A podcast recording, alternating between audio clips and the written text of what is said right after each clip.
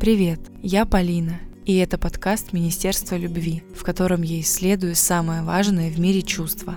Сегодня необычный личный выпуск, в котором не будет гостей и их историй. Есть только мой голос и ваше внимание. Лето уже перевалило за середину, и вместе с охотой прожить эту маленькую жизнь максимально насыщенно и ярко, я ловлю себя на ощущении периодически накатывающей грусти и легкой усталости от непростых новостей, регулярно охватывающих пространство и общество. А взаимодействуем мы с ними каждый день.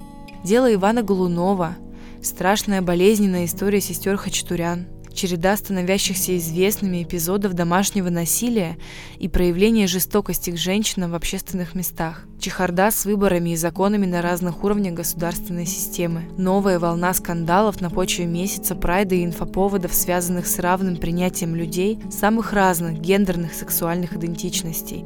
Можете добавить свое событие. Иногда мне почти физически больно заходить в интернет и читать о том, что происходит, на что способен человек в состоянии агрессии, минус морали, необразованности и тотальной изоляции от любви.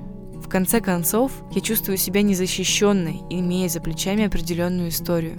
Нарастающая тревожность от понимания глобальности проблемы влияет деструктивно, ведь как бы я ни хотела, я не смогу выйти на улицы и взмахом волшебной палочки моментально причинить добро миру. Но что я могу сделать, так это обратить внимание на себя, взять ответственность за свои проявления и состояние, в котором делаю дела и строю коммуникации. Недавно ребята из телеграм-канала «Пыточной интеллигенции» писали о рабочей теории малых дел, и я также верю в нее.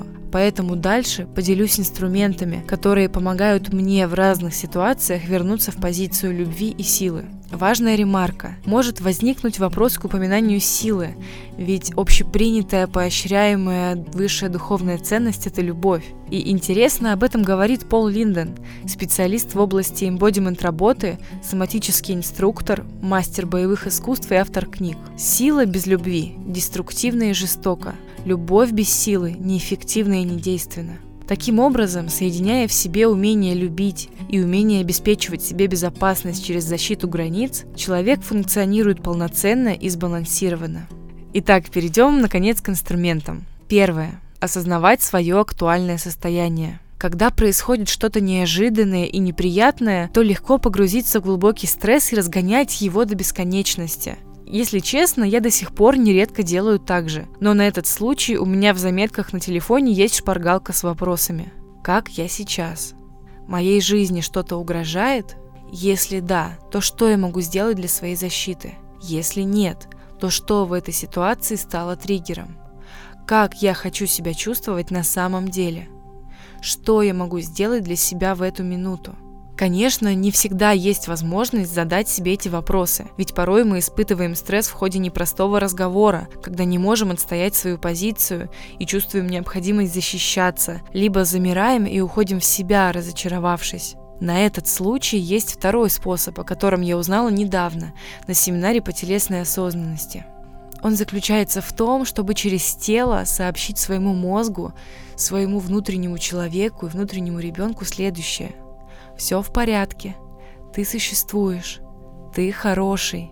Ты имеешь место для себя, своих мыслей, чувств и эмоций. И ты можешь быть таким, какой есть. Пол Линден предлагает упражнение из пяти шагов, которые я уже начала применять и вижу эффект. Первое – это центрирование, когда мы расслабляем язык, плечи, шею и челюсть, позволяем животу мягко вывалиться, таз немного отводим назад, а ногам даем почувствовать под собой достаточную опору.